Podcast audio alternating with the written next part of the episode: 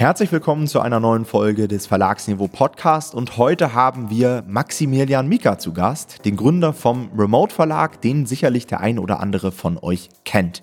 Und Max war tatsächlich einer der ersten Teilnehmer unseres Coaching-Programms und hat mit seinem Verlag in den letzten Monaten extrem Gas gegeben, sich richtig was aufgebaut und sogar einen Spiegel-Bestseller gelandet.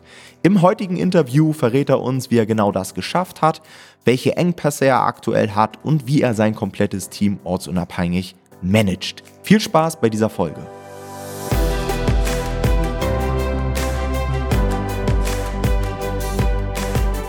Alright, Max, um ein bisschen warm zu werden, habe ich mir überlegt, dass ich einfach mal ein paar sehr knappe, interessante Fragen stelle. Und damit wir warm werden, dich so ein bisschen besser kennenlernen. Und ich würde sagen, du antwortest einfach immer mit einem Wort oder mit einem ganz knappen Satz darauf. Was macht dir am Self-Publishing am meisten Spaß? Boah, das ist eine gute Frage. Vor allem, dass ich mein eigener Chef bin, niemand mir vorschreiben kann, was ich zu tun habe und ich komplett da arbeiten kann und so arbeiten kann, wie ich mir das vorstelle. Yes. Wenn du eine Sache an Amazon KDP ändern könntest, ja, was wäre es? Mm, das ganze Thema mit dem Farbdruck. Ah, das nervt sich, aber da gab es ja jetzt auch einige Änderungen, die zumindest so ein bisschen attraktiver geworden sind, ne, jetzt? Bin ja mittlerweile, also wir haben auch andere Distributoren mittlerweile, die das Thema einfach besser angehen und wo dann die Berechnung ein bisschen anders stattfindet. Bei Amazon ist es ja immer so, dass du komplett das ganze Buch auf Farbe switchen kannst oder nicht. Ich hätte es aber ganz gerne, dass das seitenbasiert wäre. Ah, okay. Was war für dich als Self-Publisher bisher die beste Entscheidung, die du getroffen hast? Mitarbeiter einzustellen. Ja, das kann ich sehr gut nachvollziehen. Wie viele Stunden arbeitest du aktuell? Mm, pro Woche oder pro Tag? Pro Tag, sagen wir mal. Ich würde schätzen drei bis vier. Die sind dann aber auch wirklich produktiv. Also mhm. wenn ich es aufs Produktive runterbreche, dann sind es drei bis vier. Es kann natürlich auch mehr mit Rumgedödel sein. Ja, ja, das kenne ich. Du veröffentlichst ja selbst sehr viele Bücher, aber hast du persönlich für dich ein Lieblingsbuch? Boah, das ist eine gute Frage. Tools of Titans fand ich richtig gut von Tim Ferriss. Ja, das hat mir auch sehr gut gefallen, weil man einfach super geile Einblicke bekommt ne, in so Unternehmer, Sportleralltag und so weiter. Okay, und letzte Frage ist, ich gebe dir heute 100.000 Euro. Was würdest du damit machen? kannst es freizeitlich verwenden als auch für das Business. Wie würdest du es verwenden? Ich glaube, ich würde einfach noch mehr Mitarbeiter einstellen. okay. Okay, Max, dann lass uns mal direkt reinstarten in den Remote-Verlag, denn darum soll es heute einmal gehen. Als wir uns das letzte Mal gesprochen haben, das ist jetzt, glaube ich, so anderthalb Jahre her, also im Rahmen des Interviews damals auf YouTube, da war das alles noch so ein Stück weit in den Kinderschuhen. Du hattest, glaube ich, gerade so den Verlag gegründet, der Name stand fest. Und wir haben uns damals dazu ausgetauscht, wie es dazu gekommen ist und was du alles so vorhast. Jetzt, anderthalb Jahre später, ist einiges passiert. Ich verfolge dich ja auch immer sehr, sehr eng. Man sieht ja auch wirklich auf Amazon direkt, was du machst. Was würdest du sagen, was genau zeichnet den Remote-Verlag mittlerweile aus? Ich würde sagen, das ist generell die Positionierung, die wir mittlerweile haben. Als ich den gegründet habe, habe ich mir dann nicht so wirklich viel Gedanken gemacht und die ersten Bücher, die wir auch veröffentlicht haben, waren alle so ein bisschen querbeet, sage ich mal noch. Jetzt geht es aber alles schon eher um die gleiche Sache, dass wir, also die Kategorien und so weiter sind immer noch relativ breit, weil einfach unter das Branding relativ viel passt. Aber uns geht es darum, mit unseren Büchern halt Menschen einfach zu helfen, sich selbst irgendwie ein bisschen zu finden, sich selber weiterzuentwickeln und darauf aufbauend dann andere Menschen zu inspirieren. Okay, cool. Ist aber auch noch ziemlich breit gehalten, oder? Weil, weil das können ja Ernährungsthemen sein, das können so spirituelle Themen sein, Business, korrekt, aber es trifft natürlich trotzdem immer noch den Sach- und Ratgeberbereich, wo wir ja ursprünglich auch irgendwie alle herkommen, sage ich mal. Genau, aber in die Richtung schärfen wir das halt jetzt immer mehr und gucken da auch, dass die Themen da halt alle immer mehr drunter passen. Okay, spannend. Bei euch auf der Website habe ich gelesen, ihr selbst seht euch als Indie-Verlag. Was ist ein Indie-Verlag und warum sollte man den gründen oder wie gründet man den? Das sind wir, glaube ich, im ersten Interview schon ein bisschen drauf eingegangen. An sich kann ein Indie-Verlag erstmal jeder gründen mit ISBNs und so weiter und so fort. Und Indie-Verlag heißt ja im Endeffekt einfach nur, dass wir ein eigener Verlag sind, der jetzt nicht zu irgendeiner großen ähm, Verlagsgruppe oder so gehört und wir quasi erstmal unser eigenes Ding machen. Und hast du da irgendwelche Effekte gemerkt, dass du irgendwie anders wahrgenommen wirst als ein normaler Verlag oder gibt sich das so mittlerweile auch? Weil ihr habt natürlich jetzt auch eine Verlagswebseite, ihr habt extrem viele Autoren bei euch im Portfolio, viele Bücher veröffentlicht, auch schon ordentlich was auf der Habenseite, sage ich mal so. Wie ist da so die Wahrnehmung von außen? Also nimmt man dich tatsächlich als richtiger Verlag wahr oder wie sieht das aus? Ja, auf jeden Fall schon. Also ich weiß jetzt natürlich nicht, wie ich wahrgenommen werde, wenn ich in einem anderen Verlag bin, weil ich keinen Vergleich habe. Aber mhm. wir treten schon als Verlag auf und wir werden auch von den Autoren als Verlag wahrgenommen. Wenn man auf Amazon unterwegs ist, dann sieht man ja eure Bücher, ja, die ihr veröffentlicht habt und so weiter. Und bei einigen Buchprojekten sieht man halt direkt, hey, da steckt so eine klassische Nischenrecherche dahinter. Ja, da hast du geguckt, hey, wie sieht's aus? Quantitativ ist da genug Nachfrage und hast darauf basierend quasi dann höchstwahrscheinlich gehe ich jetzt zumindest mal aus, einen Experten gesucht, den gefunden und ein Buch ver veröffentlicht. Und bei ein paar Projekten bekommt man so den Eindruck, dass ihr euch irgendwie eure eigene Nische erschaffen habt oder dass da irgendwie gar keine Nischenrecherche dahinter steckt. Bestes Beispiel ist so diese Reise zu mir selbst, ja, von der Sabrina Fleisch. Wie kommt ihr darauf? Wie haben sich solche Projekte ergeben? Genau, grundsätzlich haben wir eigentlich erstmal gar keine Nischenrecherche vom Anfang an aufgesetzt. Also bei ein, zwei Projekten schon. Das war aber noch bevor ich den ersten Mitarbeiter für Akquise und Projektmanagement reingezogen habe. Als ich den dann drin hatte, habe ich erst eher gesagt, dass wir einfach Experten versuchen zu akquirieren und die ja eh schon ihr Thema haben und wir dann, sobald wir das Interesse von denen haben, quasi schauen, wo wir deren Buch positionieren können, ob es dafür einen Markt gibt oder halt nicht. Und bei den meisten gibt es halt irgendwie einen Markt, weil die Zielgruppe irgendwie immer ähnlich ist und da halt die Positionierung dann einfach nur ausgearbeitet werden muss. Bei Sabrina war es halt so, dass wir auch bei Amazon selber keine Datengrundlage generell hatten. Ich mhm. persönlich das Thema aber einfach super spannend fand und ich auch in meinem Umfeld einfach gemerkt habe, dass das irgendwie ein Thema ist, was gerade auch zu Corona-Zeiten und so weiter schon irgendwie seine Re Relevanz hat. Aber es gab irgendwie nichts in dieser Hinsicht und da habe ich gedacht, komm, wir versuchen es jetzt einfach mal. Ein Projekt mehr oder weniger macht jetzt den Braten nicht fett, wenn es äh, floppt oder nicht floppt, aber das Potenzial ist irgendwie da und äh, ja, ich will es selber mal ausprobieren, wie es funktioniert. Und dann haben wir es halt umgesetzt. Ja, krass. Ein richtiger Treffer, ja. Das ist auch wieder so, meiner Meinung nach, so ein Thema, ne, was voll in den Mainstream reingeht. Entweder funktioniert das so wahnsinnig gut, wie es jetzt funktioniert, oder man kriegt einfach diese Sichtbarkeit nicht, weil es ist halt nicht so ein klassisches Projekt, ne, wo jemand oben ein Keyword eingibt und genau nach diesem Buch gesucht hat, sondern ich kann mir vorstellen, dass sehr, sehr viele Käufe auch ein Stück weit Spontankäufe sind. Ja, man sucht irgendwie ein Geschenk oder man stöbert einfach mal ein bisschen in den Bestsellerlisten und stößt dann da drauf und kauft das dann. Ja. Wie sieht das allgemein bei euch aus? Also, wenn ihr jetzt neue Projekte plant, geht ihr da weiterhin auf Expertensuche oder bekommt ihr tatsächlich auch quasi Manuskripte zugeschickt mittlerweile als Verlag? Gibt es da so eine Standardvorgehensweise? Sowohl als auch. Also wir gehen nach wie vor selber schon auf die Suche, das definitiv. Wir haben aber mittlerweile auch viele, die entweder über Empfehlungen reinkommen von Autoren, die wir bisher schon verlegt haben oder auch Leute, die halt komplett blanko ihre Sachen einreichen. Also gibt's alles und dann schauen wir halt, was da möglich ist oder halt nicht. Bei dem Wladislav Jaschenko heißt er, glaube ich, ne, mit dem äh, Führungskräftebuch, ist mir auch aufgefallen, ich habe da so ein, bisschen, so ein bisschen recherchiert, dass der auch beim Goldmann Verlag schon unterwegs war. Wie kriegt man solche Leute dann dazu, mit einem Remote-Verlag zusammenzuarbeiten? Das würde mich mal interessieren, weil ich merke das halt auch, dieses Verlagsding, auch so gerade so bei renommierten Verlagen, das zieht ja auch immer noch. Und die Leute, habe ich manchmal das Gefühl, wenn ein großer Verlag anklopft, dann schalten die sämtlichen Verstand aus und machen sehr, sehr viel auch prestigemäßig, sage ich mal so, obwohl vielleicht die Konditionen gar nicht so attraktiv sind und so weiter. Was ist da so eure Strategie, solche Leute zu überzeugen? Also bei Vlad haben auf jeden Fall die Konditionen voll überzeugt. Hat er auch direkt mhm. gesagt. Also als er das gehört hat, hat er gesagt, okay, let's go. Da war keine große Diskussion.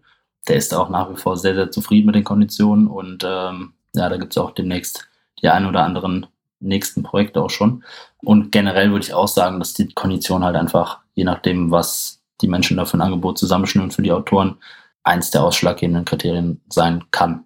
Und was mir immer so aufgefallen ist, auch die Flexibilität, ne, die wir durch dieses Self-Publishing haben, einfach jederzeit auch Dinge ändern zu können die Leute mit einzubeziehen in Cover und so weiter, das ist ja bei manchem Verlag gar nicht so der Fall. Ne? Da bekommen die am Ende was vorgesetzt und Genau, das ist auch ein großer Bonus, den wir halt einfach haben, dass wir denen viel Mitspracherecht generell geben.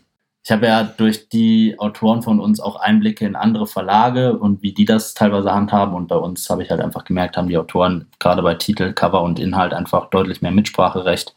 Und das ist halt auch mal ein Punkt, der die überzeugt. Mhm.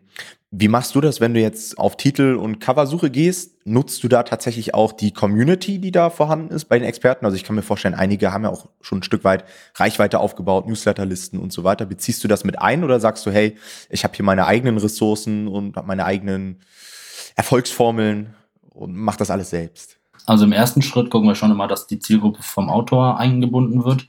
Und wenn die halt nicht vorhanden ist oder kaum Resultate liefert, dann schauen wir mit unserer eigenen Zielgruppe weiter. Okay, ja, so ähnlich, so ähnlich machen wir das auch. Und häufig halt auch, dass wir versuchen, über verschiedene Facebook-Gruppen und so dann in, in Interaktion zu kommen ja, mit den Leuten.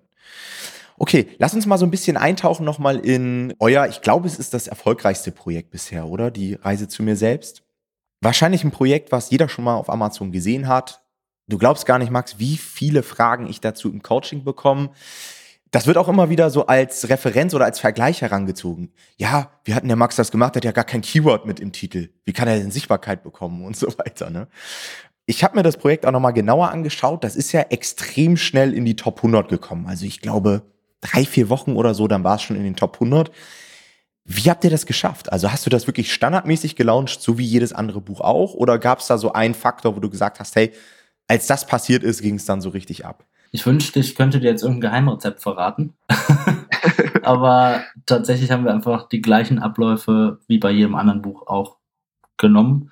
Und die Ads sind halt einfach von Tag eins volle Möhre durch die Decke geknallt. Also ich mache halt sowieso immer vom Budget her alles unlimitiert, aber das hat halt alles gesprengt. Ich habe jede, jeden Tag eine Mail bekommen, dass die Budgets wieder aufgebraucht sind. Das, obwohl ich die halt immer bei jeder Kampagne auf mehrere hundert Euro teilweise setze. Und ja, dementsprechend waren natürlich die Sales auch. Krass. Hast du im Kopf, was du da für eine Konversionsrate hast bei diesem Projekt? Weil ich kann mir vorstellen, Amazon pusht halt, wenn die einmal merken, hey, man hat eine richtig brutale Konversionsrate, dann habe ich so das Gefühl, dann strahlen die dich halt überall aus. Und da funktioniert es dann halt auch fast überall. Die Konversionsrate ist, glaube ich, gar nicht so hoch. Ich glaube, vier oder fünf Prozent. Aber mhm. das hat halt einfach, also über Kategoriekampagnen gerade am Anfang, ultra viel Traffic bekommen. Und die haben ja. dann halt einfach bei relativ geringen Kosten mega viel konvertiert. Also einfach viele Sales ausgelöst, aber auch viele Klicks natürlich. Aber die Conversion Rate gerade am Anfang war, glaube ich, nicht über 5% oder über 6%. Ja, okay, krass. Da hätte ich gedacht, dass es schon ein bisschen stärker ist. Aber es liegt wahrscheinlich auch daran, gerade weil es so breit ausgespielt wurde, da hast du natürlich dann die Streuverluste. Und wahrscheinlich hättest du das auf normale Keywords ausgespielt, wo es so 100% relevant ist, hättest du wahrscheinlich deutlich größere Konversionsraten gehabt. Korrekt, nur dass es halt dafür erstmal auch gar keine Keywords gab. Oder klar, so ein paar wie Selbstreflexion oder so, aber da läuft ja jetzt kein großer Traffic drüber. Und ja. ähm, genau das meiste ist halt über Kategorie- und Produktkampagnen da durchgegangen.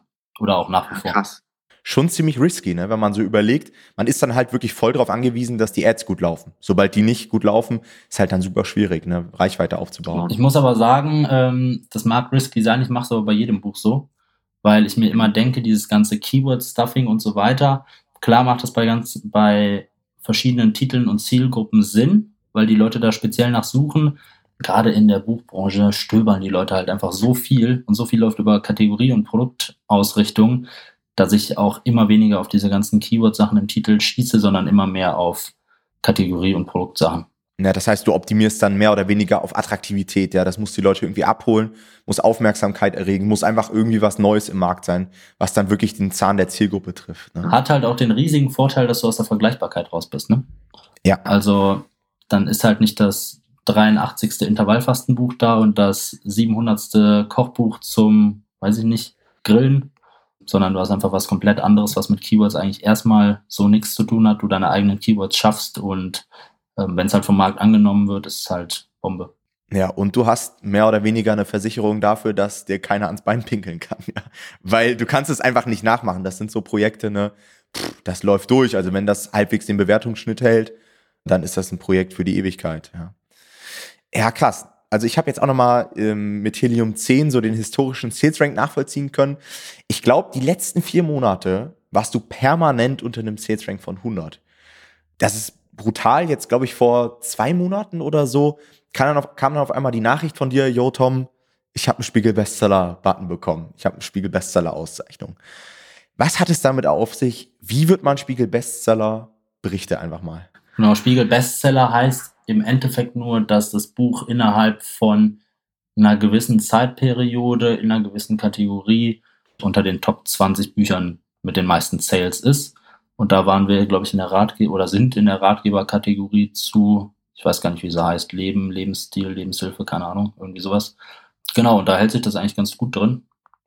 Ja, und es gibt quasi so eine Firma im Hintergrund, ich glaube, die heißt Media Pool oder ähnlich. Und die erhebt quasi die Daten von Amazon, von den ganzen Buchhandlungen und so weiter und so fort von allen Verkaufsstellen und bündelt die quasi und liefert die, soweit ich weiß, an den Spiegel. Und die suchen dann halt da die besten Bücher raus von den Verkaufszahlen und packen die aber auf die Spiegel-Bestsellerliste. Ja, krass. Also hat tendenziell erstmal jeder grundsätzlich die Chance, da reinzukommen. Da musstest du jetzt nicht irgendwie was für machen, dich irgendwo registrieren oder. Also du brauchst schon einen Verlag. Du musst mhm. schon als Verlag irgendwie auftreten mit dem ganzen Ding. Ich weiß nicht, wie das bei Self-Publishern ist. So wie ich es verstanden habe, musst du aber schon als Verlag mit dem Buch auch auftreten, damit du da in die Liste reinkommst. Ja, kann ich mir auch vorstellen. Die werden wahrscheinlich auch irgendwie noch eine Qualitätssicherung haben, ja. Also wenn jetzt irgendjemand mit seinem kopierten Thermomix-Buch als Self-Publisher irgendwo da rumstreucht in den Top 100, der wird wahrscheinlich keinen Spiegel-Bestseller-Button bekommen, ne? Genau, so wie ich es verstanden habe, haben die halt diese Liste manuell dann auch und picken sich da quasi dann die Bücher raus. Ja, krass. Da habt ihr aber schon einen relativ großen Nachteil, oder? Dadurch, dass ihr ja nur online verkauft oder habt ihr auch offline ähm, in den, im Buchhandel irgendwas verkauft? Nee, oder? Vereinzelt, aber das meiste ist schon durch Amazon durchgegangen, was mich persönlich sehr gefreut hat, weil ich einfach dann gemerkt habe, dass das irgendwie auch ein Markt ist, der immer mehr an Bedeutung gewinnt und äh, natürlich schon über die Buchhandlung einfach super viel Traffic läuft, aber oder auch Verkäufe, aber auch Amazon da einfach mithalten kann, wenn das gescheit angegangen wird. Was hatte das für Effekte? Also ich kann mir vorstellen, klar, mit so einem Bestseller-Button hat man wahrscheinlich ganz gute Klick- und Konversionsraten danach. Hast du da mal geguckt? Hat man da einen Effekt feststellen können dann in Advertising oder so? Du meinst in Bezug auf das Buch selber oder auf andere Bücher? Nee, wirklich auf das Buch bezogen. Also seitdem du dann quasi das Cover neu hochgeladen hast mit diesem roten Button, den ja auch jeder kennt, hast du da irgendwas feststellen können? Wahrscheinlich auch schwierig zu messen, ne? Ah, schwierig. Also ich glaube eher, dass das viele organische Effekte hat. Und ich habe auch einfach gemerkt, dass dann verstärkt Buchhandlungen auf uns aufmerksam geworden sind und auch das angefragt haben und so. Ja, spannende Sache. Und dann habe ich gesehen, auf einem Buch habt ihr, glaube ich, Spiegel-Bestseller-Autor stehen, auf einem Spiegel-Bestseller. Was ist da der Unterschied? Ähm, kannst du das nochmal erklären? Genau, meine Reise zu mir selbst ist ja ein Spiegel-Bestseller. Also es steht auch so auf dem Buch drauf, weil das selber in der Liste drin war. Dann gibt es das Buch Die fünf Rollen einer Führungskraft. Da steht Spiegel-Bestseller-Autor drauf, weil Vlad mit seinem Buch Die weiße Rhetorik beim Goldmann Verlag Spiegel-Bestseller geworden ist. Und dann ist es möglich, als anderer Verlag ebenfalls dieses Logo drauf zu packen, obwohl der Autor ja woanders den, den Spiegel-Bestseller quasi hat. Okay, jetzt habe ich auch gesehen, in den letzten zwölf Monaten, ich weiß nicht, wie viele Projekte ihr genau veröffentlicht habt, aber ich glaube, es waren mehr als 15 oder so. Wenn man so viele Projekte pro Jahr veröffentlicht, auch gerade auf diesem Niveau, das ist schon gar nicht so easy. Da braucht man ein gewisses Fundament, da braucht man gewisse Prozesse. Wie habt ihr es geschafft, in so kurzer Zeit so viele starke Buchprojekte zu veröffentlichen? Ich habe nicht alle Projekte selber umgesetzt, also fast keins mehr davon oder nur ganz wenige. Ich habe Anfang des Jahres beziehungsweise im, im, Mai oder Juni ja den ersten Mitarbeiter eingestellt fürs Projektmanagement, den ich dann noch angelernt habe. Der hat quasi die ganzen Projekte umgesetzt und ich habe mein Feedback dazu gegeben oder den Feinschliff noch gemacht.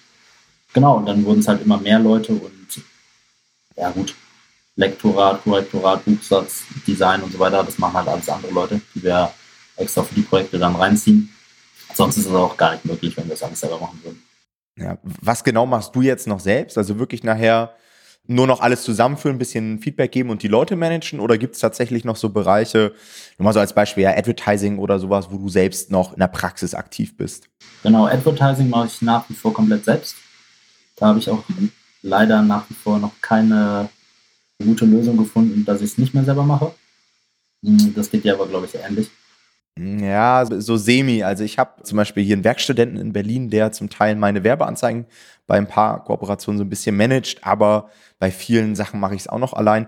Ich habe auch mal versucht, mit Agenturen zusammenzuarbeiten. Das hat auch mal ganz gut geklappt, aber ah, das ist immer, sehr schwankend, sage ich mal so. Und jetzt gerade in den letzten Monaten habe ich festgestellt, dass einige Agenturen auch überhaupt nicht mehr mit Self-Publishern zusammenarbeiten. Also die nehmen jetzt nur noch FBAler, keine Ahnung warum, vielleicht funktionieren ihre Strategien dann auf dem Buchmarkt doch nicht so gut. Ja. ja, das ist auch die Erfahrung, die ich gemacht habe. Also wir hatten auch zwischenzeitlich eine Agentur drin, die auch echt gute Arbeit gemacht haben. Das Problem war halt nur, dass, also die haben halt auch nur FBA-Produkte oder zwei, drei Self-Publisher dann, aber die sind halt auch nicht auf dem Niveau, wie wir das sind. Und dann wird es schwierig, das von FBA zu KDP, sag ich mal, zu transferieren, weil da die Ads einfach auch anders funktionieren. Gerade mit diesem ganzen, ich stöber mal durch ein Buch durch und so weiter und so fort, ist da viel mehr Durchfluss und da müssen die Ads auch ganz anders angepasst werden. Und wenn da nicht jemand dran sitzt, der das wirklich nur so macht, dann wird es echt schwierig, meiner Meinung nach. Und genau deswegen mache ich es auch nach wie vor erstmal wieder selbst. Und im Team selbst hast du auch keinen angelernt oder so, der das mal übernehmen könnte, weil das ist halt schon quasi so ein Job, der natürlich nicht ganz einfach ist, aber der halt immer wieder anfällt, ne? bei jedem Projekt und auch bei den Bestandsprojekten im, in der Optimierung. Genau, habe ich bisher noch nicht gemacht, würde ich gern machen. Ich sehe halt ein Problem in dieser ganzen Sache und zwar, dass der Markt sich so schnell weiterentwickelt und so viele neue Werbeformate kommen und so viel ausgetestet werden muss, sage ich mal, dass es schwierig ist, da jemanden einfach in einen starren Prozess reinzusetzen. Er muss halt schon irgendwie dynamisch das ganze Ding immer selber weiterentwickeln. Und dafür jemanden zu finden, finde ich halt persönlich einfach schwierig. Was nicht heißt, dass es nicht möglich ist, aber es dauert halt, meiner Meinung nach. Also, vielleicht ist das auch ein Mindset-Problem und ich muss mit Duck nochmal drüber reden. Kann ja auch sein, aber ich glaube auch, dass es halt in diesem Bereich noch nicht so viele fitte Leute gibt, gerade im Bücherbereich. Ja, also ich habe auch letztes Jahr ein Mädel getroffen, die bei einem anderen Verlag, also auch bei einem relativ großen Verlag, die Amazon Ads gemanagt hat. Und da habe ich auch gedacht, ach cool, endlich mal irgendwer, der da ein bisschen Ahnung von hat. Und ähm, ja, dann hat sich aber am Ende des Tages herausgestellt, als ich sie ein bisschen über Kennzahlen und so weiter gefragt habe, dass sie gesagt hat, ja, ich kriege halt ein Budget und das kann ich halt auf alle Bücher so ein bisschen verteilen und mehr mache ich eigentlich nicht. Ich habe auch gedacht, ja gut, wenn das weiß ich jetzt nicht, ne? Also. Ja, das ist krass. Also da muss ich auch noch mal für alle Zuhörer so ein bisschen warnen. Es gibt tatsächlich bei KDP, auch in den ganzen Communities, sehr viele Leute, die der Meinung sind, dass sie mit Advertising gut umgehen können, weil sie selbst mal zwei, drei erfolgreiche Projekte gelauncht haben und da die Ads ganz gut laufen. Aber Advertising ist meiner Erfahrung nach teilweise bei Büchern komplett unterschiedlich. Bei manchen Büchern funktionieren die Kampagnen ganz gut, bei anderen wieder die Kampagnen. Bei äh, dem Projekt hat man die Möglichkeit, wie Max erzählt hat, gefühlt jeden Tag das Tagesbudget zu erhöhen. Und manche bekommt man überhaupt nicht in Fahrt, ja, ist überhaupt kein Traffic dahinter. Und man muss sich halt an jede Situation immer wieder anpassen. Und das ist ja auch die Schwierigkeit, die du eben angesprochen hast. Ne? Du hast nicht einen Prozess, den du abarbeitest und hast dann Ergebnis X, sondern du musst immer wieder auf neue Situationen reagieren und da fließt halt auch eine Menge Erfahrung rein. Ja, da bringen jetzt irgendwie zwei, drei Tutorial-Videos jetzt auch nicht so wirklich viel. Ja, das ist so Learning by Doing mit der Zeit. Genau, was noch dazu kommt, ist, dass ich bei mir in der Firma der Einzige bin, der einen Blick in alle Accounts hat, auch in Bezug auf die Umsätze und so weiter und da halt auch abschätzen kann, wie profitabel halt die Werbeanzeigen sind oder nicht. Weil wenn du jetzt nur unser Werbekonto siehst, dann siehst du zum Beispiel bei meiner Reise zu mir selbst, dass es plus minus null läuft. Permanent. Das äh, war nie großartig von den Ads im Plus. Aber das Organische, was halt oben drauf kommt, das macht halt den Gewinn aus. Und das ja. ist dann halt nochmal das Doppelte mit der Zeit. Und ähm, ja, da kommt das dann her. Aber wenn du nur die Ads siehst, dann optimierst du da halt rum und fährst die Sachen halt runter, obwohl es eigentlich gar nicht nötig ist oder eher kontraproduktiv. Und das ist dann halt auch schwierig im Gesamtüberblick halt einzuordnen. Ja, aber diese Perspektive brauchst du, ansonsten wirst du in Zukunft auf KDP, glaube ich, keinen Erfolg mehr haben. Weil die Zeiten von einem 15er Arcos, die sind vorbei. Also das ist einfach nicht mehr möglich, wenn man ein gewisses Verkaufsniveau haben möchte. Ne? Okay, was ist momentan so dein größter Engpass? Ich meine, jetzt haben wir schon über die Ads geredet, das wird wahrscheinlich einer der Engpässe sein, aber was sind so für dich aus der Verlagssicht momentan die größten Herausforderungen und Engpässe? Also das größte Thema bei uns ist gerade eigentlich die Erschließung vom Buchhandel. Also mhm. wir würden da schon gerne alle Buchhandlungen irgendwie auch erreichen und da unsere Bücher irgendwie platzieren. Weil ich auch einfach durch Vlad ja auch gemerkt habe, wie schnell er Spiegel Bestseller ist, obwohl ich bei Amazon gesehen habe, dass da effektiv kaum Sales durchgegangen sind. Das hat für mich einfach nochmal gezeigt, was die Buchhandlungen einfach für ein Standing auch einfach noch haben und was da auch einfach noch für eine Sales Power hinter ist und ähm, auch mehrere Autoren jetzt die Verlage von sich irgendwie mal angesprochen haben, wo sie noch irgendwie Bücher haben oder noch veröffentlichen werden und dann auch immer das Thema Amazon irgendwie angesprochen haben und immer die Rückmeldung kam, nee, Amazon macht vom Umsatz sowieso nur einen gewissen Prozentteil aus. Das lohnt sich für uns nicht. Und das äh, gibt mir so das Gefühl, dass es irgendwie im Buchhandel einfach noch so viel Potenzial gibt, was noch überhaupt nicht erschlossen ist. Und das ist gerade so wissenstechnisch natürlich ein Engpass, aber auch von der Umsetzung. Ab 1. August auch jemanden, der sich da dann voll drum kümmert und da bin ich mal sehr gespannt, wie sich das entwickelt. Worauf kommt es da so an? Also ich habe mich damit noch nicht so richtig auseinandergesetzt. Ich, an bestimmten Stellen bin ich dann immer nicht weitergekommen. Da geht es, glaube ich, auch viel um Kontakte. Oder da gibt es jetzt nicht so den Prozess, wo du dein Buch hochlädst und morgen liegst du überall aus in den Buchhandlungen, sondern da musst du wahrscheinlich irgendwo mal einen Türöffner haben, durch irgendeine Person oder durch irgendein Unternehmen. Und dann baut sich das wahrscheinlich auch auf, oder? Mit der Zeit. Ja, das weiß ich ehrlicherweise auch noch nicht so ganz. Also wir würden jetzt auch erstmal vereinzelte Buchhandlungen so mal kontaktieren und einfach mal schauen, was die so dazu zu sagen haben, wo für die die Abwicklung natürlich an einer Stelle am einfachsten ist, sodass die natürlich die Bücher gut bekommen können und das alles sauber abläuft, gleichzeitig aber auch, um zu erfahren, wonach die das festmachen, welche Bücher die quasi ins Sortiment aufnehmen, welche nicht und so weiter. Wobei ich glaube, dass wir da halt mit dem Spiegel besser einen ganz guten Türöffner haben und ähm, dann werden wir weiterschauen. Seid ihr eigentlich auch international unterwegs? Das habe ich mich auch mal gefragt. Ihr seid ja auf dem deutschen Markt super erfolgreich und so. Das Buch Reise zu mir selbst ist ja was, was international wahrscheinlich sehr gut einschlagen könnte. Habt ihr da Pläne oder seid ihr da schon aktiv? Sowohl als auch. Also wir haben jetzt die ersten Lizenzen nach, lass mich nicht lügen, Korea und Russland verkauft von irgendwelchen Büchern. Das managt meine Schwester, deswegen weiß ich nicht so 100 Prozent, äh, wo die hingegangen sind. Ähm, aber wir kriegen regelmäßig Anfragen von ausländischen Verlagen, die die Rechte für die Länder jeweils haben wollen. Und wir haben auch das Buch Die fünf Rollen einer Führungskraft jetzt in den USA selber veröffentlicht. Auf Englisch. Jetzt, wo du sagst, ja, ich bekomme auch des Öfteren mal solche Anfragen, teilweise auch von irgendwelchen asiatischen Märkten und so weiter. Ich bin da ehrlich gesagt nie drauf eingegangen. Lohnt sich das? Also jetzt ohne eine Zahl zu sagen, ist das seriös? Lohnt sich das? Kann man da ordentlich was verdienen? Oder sagt man einfach, ja, komm, veröffentliche und den Geldbetrag nehme ich mit, aber so richtig viel kommt da nicht bei mir. Ja, so also ein bisschen Kleingeld ist das so nebenbei. Jetzt nicht zu machen wäre blöd, meiner Meinung nach, weil das ja effektiv eh ein Markt ist, wo wir selber nicht reingehen würden.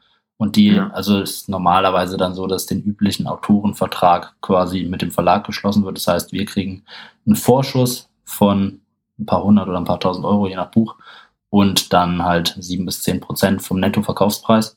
Mhm. Und das wird dann miteinander noch verrechnet und so weiter und so fort. Und so läuft das in der Regel irgendwie ab. Genau. Ja, gut, erfolgsabhängig halt. Ne? Wenn es da gut läuft, kann es sich wahrscheinlich auf solch großen Märkten, gerade auch in Asien oder Russland oder sowas, sehr gut laufen, ja.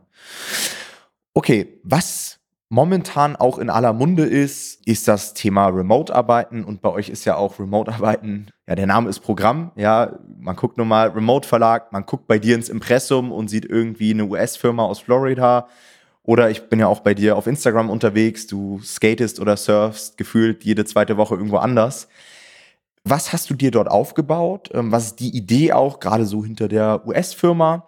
Und wie gestaltest du da dein Team? Weil das ist natürlich auch eine Herausforderung, wenn man jetzt nicht irgendwie ein Büro in Deutschland hat, wo jeder morgens reinkommt, muss man auch erstmal machen, so ein Team dort zu managen. Ja. Genau. Was ich ganz interessant fand, ist generell, dass ich mir auch das alte Interview von uns nochmal angeguckt habe. Und mhm. da habe ich genau diese Pläne eigentlich gesagt, dass ich die erstmal nicht machen will und irgendwie in Deutschland wieder äh, mir eine Wohnung suche und so weiter und so fort fand ich ganz interessant, dass sich das doch so entwickelt hat, weil ich auch einfach im Laufe des Jahres gemerkt habe, also im letzten Jahr, dass äh, mir das ganze Thema nicht aus dem Kopf geht und deswegen habe ich das dann auch so gemacht. Also für alle, die zuhören, ich wohne seit eigentlich 2019, Anfang 2019 nicht mehr in Deutschland, habe da meine Wohnung und so weiter gekündigt und war eigentlich immer irgendwo. Genau. Und dementsprechend hat sich das halt dann auch einfach angeboten, die Firma nicht mehr in Deutschland zu haben, in Deutschland alles wirklich komplett zu kündigen, auch mit Wohnsitz und so weiter. Und die nach Florida umzuziehen, weil es da einfach von vielen Konditionen und auch buchhalterisch und so weiter einfach am stressfreisten ist. Und genau mit Mitarbeitern ist halt so, dass die aktuell alle über, also über Freelance-Basis oder ähm, so Dienstleistungsverträge quasi laufen. Die sind dann Teilzeit, 30 Stunden, 10 Stunden, wie auch immer, so dass die mhm. quasi nicht in Scheinselbstständigkeit enden, sondern dass die dann genau. nebenher quasi noch andere Projekte und so weiter machen können. Wir würden jetzt aber auch gerne trotzdem alles in Vollzeit und komplett Teilzeit irgendwie auf Festanstellung ändern.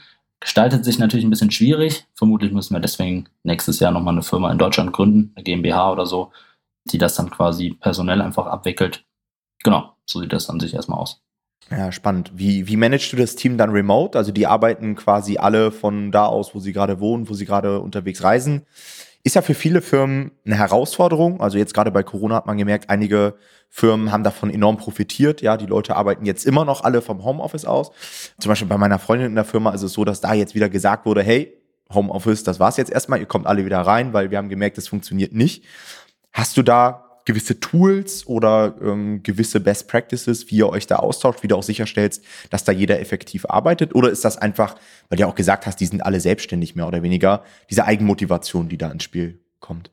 Ja gut, also ich bezahle grundsätzlich nach Leistung. Also ich bin kein Freund von diesem Zeit gegen Geld tauschen. Ich sage dann auch beispielsweise beim Design oder am Cover, das halt, also da bezahle ich halt einfach pro erbrachter Dienstleistung, pro Paket, was halt vorher mhm. vereinbart wurde das funktioniert eigentlich auch immer ganz gut. Wir haben natürlich ein paar Tools wie Asana oder Slack, worüber wir kommunizieren, Aufgaben verteilen und so weiter, dass das auch alles prozessorientiert, effizient und so weiter abläuft. Jeder, der irgendwie neu reinkommt, wird auch kurz von mir oder irgendwem, der Ahnung hat, in den Bereichen einmal angeleitet, so dass sie wissen, was die Aufgabenbereiche sind, wie das alles chronologisch am besten unserer Meinung nach abläuft. Und dann sind die aber auch in ihrer ähm, Gestaltung erstmal flexibel und dann läuft das eigentlich immer ganz gut. Wir haben jede Woche einen Call, wo wir uns mit den, mit den Kernleuten einmal zusammensetzen und einmal quatschen, was so ansteht, wer noch was zu tun hat. Und das funktioniert echt gut. Wie ist da der Plan so für die Zukunft? Also wenn du sagst, hm, vielleicht werden wir da wieder einen Standort in Deutschland haben, wirst du das beibehalten, dass die Leute remote arbeiten können oder wird es da vielleicht sogar ein Büro oder sowas geben? Also ich würde es auf jeden Fall beibehalten, gerade weil ich mich auch nicht in Büro setzen werde. Meine Schwester wohnt halt fix in Köln. Es kann sein, dass sie da vielleicht einen kleinen Standort für die Leute in der Umgebung macht oder wie auch immer. Das steht aber alles noch in den Sternen. Also kann sein, dass sie dann ein externes Büro haben möchte oder nicht. Das schauen wir dann. Aber für mich persönlich wird alles remote absolut ausreichen. Und ich würde ja. auch jedem nach wie vor die Flexibilität dazu geben. Ja, macht auch einfach mehr Spaß, ja, diese Flexibilität zu haben. Ich meine, ich habe jetzt hier auch in Berlin ein Büro und so weiter. Aber ich merke manchmal auch, wie mich das nervt. Ja, du gehst morgens hin, gehst abends wieder raus und irgendwie bist du dann doch gebunden, obwohl du eigentlich ein ortsunabhängiges Business hast. Ja, also äh, da Hut ab, Max, dass du das alles in der Größe immer noch so gut managst, von überall aus auf der Welt und so weiter. Muss man auch erstmal machen, also sage ich ganz ehrlich, ja. Eine Sache, die mir bei euch auch aufgefallen ist, Max, ähm, natürlich seid ihr auf Amazon sehr aktiv, habt da das Ganze ausgebaut und so weiter, aber auch, wenn man mal Amazon extern schaut, ähm, ist da einiges passiert. Ich habe gesehen, ihr habt mittlerweile eine Verlagswebseite mit integriertem Shop. Das heißt, man kann nicht nur auf Amazon bestellen. Ich habe gesehen, ihr seid super aktiv, auch sehr professionell meiner Ansicht nach auf Instagram unterwegs, auf Facebook. Was ist da so dein Fazit? Machst du das wirklich auch, um extern Verkäufe zu generieren? Habt ihr da wirklich nennenswerte Verkäufe oder ist das eher so eine Sache, wo du sagst, hey, das gehört einfach mit zum Branding, zur PR, zur Professionalität und so weiter? Mittlerweile würde ich eher sagen zum Branding und zur Professionalität. Das war natürlich mhm. am Anfang nicht der Plan dahinter. Ganz klar, also ich habe schon gedacht, dass wenn wir einen Online-Shop aufziehen, ähm, dass wir darüber auf jeden Fall einen weiteren Absatzkanal haben. Das gestaltet sich aber schwierig, muss ich ehrlich zugeben. Also wir haben Facebook-Ads, Google-Ads, alles Mögliche ausprobiert je nachdem, wie man Facebook-Ads gestaltet, kann es profitabel werden, aber ich habe es bisher ehrlicherweise noch nicht profitabel hinbekommen. Der Mentor-Verlag schafft das ja, soweit ich das immer gesehen habe, weil die machen hauptsächlich mhm. alles darüber. Das heißt für mich immer, dass es irgendwie geht. Ich habe aber noch nicht die Person getroffen, die das irgendwie hinkriegt. Und ich habe auch echt schon mit Leuten gequatscht, die da einige Millionen verwalten und die haben auch alle immer gesagt, ja, wenn du nicht mindestens 15 Euro Marge oder so hast, dann wird es halt schwierig. Und die ist halt einfach nicht da. Also bei manchen Büchern schon, aber generell wird es da halt schon eher dünn und von daher sehe ich es mittlerweile eher als Branding-Ding. Ja, ich glaube auch, um nochmal auf die Facebook-Ads zu kommen, ich glaube, die Leute, die das erfolgreich machen, bei denen man auch wirklich sieht, ja, die haben jetzt die Anzeigen schon Ewigkeiten online, dass die irgendwie nochmal einen größeren Customer Lifetime Value haben. Also, dass die dann wissen, hey, eine Person, die das erste Buch kauft, die kauft im Schnitt auch noch zwei, drei weitere oder da ist noch irgendwie eine Dienstleistung dahinter oder ein Kurs oder was auch immer. Ansonsten kann ich mir das nicht vorstellen, dass das funktioniert. Genau. Ich habe jetzt aber tatsächlich, das ist vielleicht für den einen oder anderen auch interessant, in den USA hatten wir jetzt das erste Buch gelauncht. Da habe ich Facebook zusätzlich als ähm, Ad-Kanal dazugezogen, weil da einfach die Klickpreise günstiger sind als bei Amazon. Und das funktioniert mhm. ganz gut. Ja, krass. Hätte ich nicht gedacht, weil ja die Konversionsrate auf Amazon immer deutlich höher sein müsste, weil die ja auf Facebook eher so stöbern, weißt du, auf der Couch und auf Amazon haben sie ja schon die Kreditkarte in der Hand. Aber ich glaube, die Amis sind da generell auch ein bisschen offener bei Facebook-Ads, so wie ich das im, im Verständnis habe. Auch von den Kommentaren, die wir da kriegen, dass die Leute verlinken und sagen, ey, guck mal, was für ein cooles Buch, lass mal schauen, ob das für uns was für uns ist. Und in Deutschland kriegst du halt eher Hasskommentare, weil du irgendwie Werbung ja. geschaltet hast. Also das sind schon zwei komplett unterschiedliche Mentalitäten, deswegen finde ich es auch sehr, sehr schwierig, das zu vergleichen irgendwie. Ja. Dann ist mir eine Sache aufgefallen, die ich auch sehr interessant fand. Du hast auf Instagram und auf Facebook so einen Shop integriert. Was ist so dein Fazit davon? Wie funktioniert das? Kann man das leicht umsetzen und kommen da tatsächlich ein paar Sales? Weil das sind ja auch die Kanäle, über die man dann vielleicht doch ganz gut Traffic aufbauen kann. Genau, das läuft alles gebündelt mit der Webseite zusammen, weil es ein Shopify-Store ist. Und mhm. äh, da kannst du quasi die Integration mit Facebook und Instagram irgendwie machen und den darüber aufsetzen und dann werden die Produkte, glaube ich, automatisch synchronisiert. Ich sehe aber jetzt ehrlicherweise auch, glaube ich, gar nicht. Doch, ich müsste sehen, ob es von Instagram oder Facebook kommt, aber die Sales kommen halt alle bei Shopify dann rein. Und ich mhm. kriege halt nicht jede Bestellung durch und gucke, wo, wo es herkommt. Aber vereinzelt ja. wahrscheinlich schon. Ah, okay, müsste man mal gucken. Vielleicht kann man das auch ohne Shopify machen, dass man da einfach sein Amazon-Listing hinterlegt. Könnte vielleicht funktionieren. Ja, müssen wir uns mal anschauen. Okay, und dann habe ich gesehen, dass ihr sogar jemanden im Bereich PR habt im Team, ne, auf eurer Teamseite. Was macht ihr da? Also seid ihr auch aktiv jetzt irgendwie in irgendwelchen Pressemitteilungen oder im Bereich Zeitung und so weiter? Genau, das kommt alles erst ab dem 1.8. jetzt. Also der ist quasi im Gespräch und jetzt drin, aber der hat jetzt noch nicht aktiv angefangen. Der Plan dahinter ist, die Buchhandlung einfach mehr zu erschließen, Journalisten, Presseverteiler und so weiter aufzubauen, dass wir da bei jeder Neuveröffentlichung die halt auf jeden Fall informieren können die Buchhandlungen natürlich durch die Presse und so weiter dann auch sehen, dass das Buch irgendwie relevant ist und ähm, für die dann natürlich auch relevanter ist, weil die wissen, die Menschen generell kriegen von dem Buch irgendwie mit und könnten in die Buchhandlung kommen. Das ist so der Plan dahinter und ähm, wir sind tatsächlich Ende diesen Jahres im Oktober auch auf der Frankfurter Buchmesse und ah, ähm, genau da ist der natürlich auch mit am Start. Vielleicht muss ich da auch mal hingehen. Ey, ich schande über mein Haupt, aber ich war, seitdem ich Bücher veröffentliche, noch nie auf irgendwelcher Frankfurter oder Leipziger Buchmesse, auf, keinem, auf keiner Self-Publishing-Veranstaltung und so weiter. Könnte man auch mal präsent sein. Also wenn ihr hier äh, als Zuhörer da auch am Start seid, könnte man vielleicht mal so ein kleines Treffen dort organisieren. Okay, Jetzt für die Zukunft, Max, wo geht die Reise hin? Also, was kann man vom Remote Verlag noch erwarten? Hast du da eine genaue Vision oder sagst du einfach, hey, ich will das so weitermachen, ich will weiter skalieren, Team aufbauen und so weiter? Oder hast du irgendwie noch so einen, so einen anderen Plan? Für mich persönlich ist jetzt erstmal das Ziel, das komplett unabhängig von mir zu gestalten. Also, das wirklich intern alles so effizient aufzubauen, dass das komplett ohne mich so gesehen erstmal läuft und dann das natürlich weiter zu skalieren, um einfach noch mehr Menschen mit den ganzen Sachen zu erreichen. Weil ich auch einfach davon überzeugt bin, dass wir coole Bücher machen, die auch Menschen einfach weiterhelfen und das zeigen auch die ganzen Rezensionen, die wir bei Amazon bekommen. Und ähm, deswegen will ich das einfach weiter vorantreiben. Genaue Zahlen oder so habe ich da jetzt nicht im Kopf. Ist für mich aber auch nicht mehr wirklich relevant, weil irgendwann gibt es einfach so ein Niveau, das dann treibt Geld dich persönlich auch einfach nicht mehr an. Von daher ja. ist das jetzt nicht so, nicht so der Treiber. Für mich ist eher ähm, persönlich dann nur, dass ich sage, dass ich da immer weniger Zeit selber reinstecken möchte und mich, also zumindest operativ, aber dass ich mich dann einfach gedanklich mehr mit Entwicklungsmöglichkeiten, Strategien und sowas auseinandersetzen kann. Finde ich cool. Kann ich absolut nachvollziehen. War bei mir auch so ab einem gewissen Level, dass mich das nicht mehr so primär motiviert hat und es dann irgendwann eher eine Rolle spielt, ja, was du für Tätigkeiten ausübst und strategisch unterwegs bist und einfach die Freiheit hast, ja, auch einfach diesen Lebensstil auf dem Niveau immer noch weiterzuführen. Ja.